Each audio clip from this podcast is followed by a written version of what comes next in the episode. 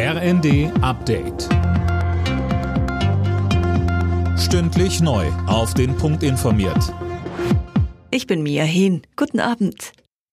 In der Ampel bahnt sich ein Streit um die Energiepreisbremsen an. Die SPD-Bundestagsfraktion ist dafür, sie wie geplant bis Ende März beizubehalten.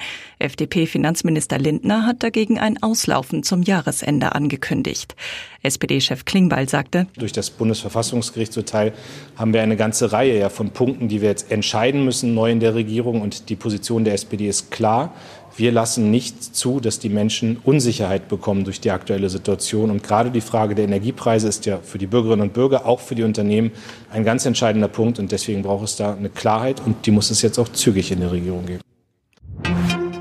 Die Übergabe weiterer Geiseln der Hamas verzögert sich. Wie israelische Beamte berichten, wurden noch nicht, wie vereinbart, weitere 14 Menschen in die Freiheit entlassen. Die Hamas hatte erklärt, während der viertägigen Feuerpause insgesamt 50 israelische Geiseln gehen zu lassen. In ganz Deutschland hat es heute zahlreiche Aktionen zum Internationalen Tag gegen Gewalt an Frauen und Mädchen gegeben. Nach UN-Angaben ist in Deutschland jede dritte Frau mindestens einmal in ihrem Leben von Gewalt betroffen. Das muss sich ändern, fordert unter anderem Bundestagspräsidentin Bass. Die Diskriminierung von Frauen ist tief in unserer Gesellschaft verwurzelt.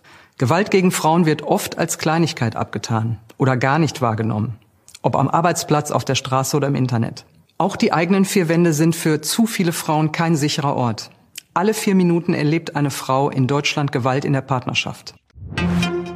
Bayer Leverkusen bleibt in der Bundesliga ungeschlagener Tabellenführer. In Bremen siegte Leverkusen 3 zu 0. Stuttgart festigt mit einem 2 zu 1 in Frankfurt Rang 3. Dortmund entschied das Borussenduell gegen Gladbach 4 zu 2 für sich.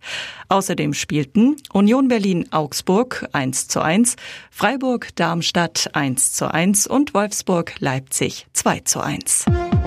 Alle Nachrichten auf rnd.de